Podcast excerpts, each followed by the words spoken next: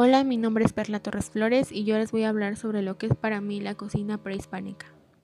Eh, bueno, pues para mí la cocina prehispánica es una forma de conocer la historia de cada platillo, así como su elaboración.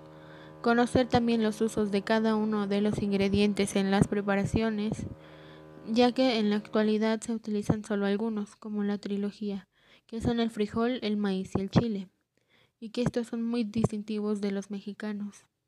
Además, creo que también es importante que todos los ingredientes pues se deban seguir utilizando, ya que pues forman parte de nuestra cultura y nos distingue así como mexicanos.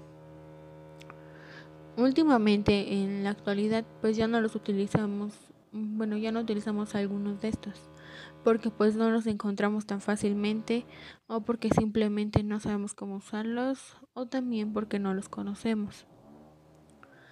Por poner otro ejemplo, son los quelites, ya que de estos pues solo conocemos muy poca variedad, pero en realidad hay una gran cantidad de ellos y que hasta incluso pueden llegar a nacer solos en nuestro jardín de nuestra casa y no nos damos cuenta.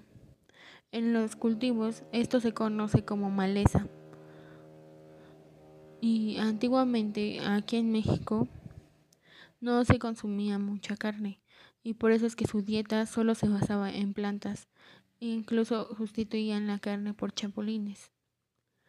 Tampoco se utilizaba manteca de cerdo, sino que en vez de manteca se utilizaba la grasa de la papada del guajolote.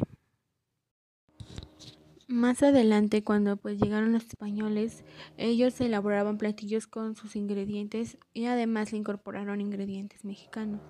Y es así como es que se dan los moles mestizos.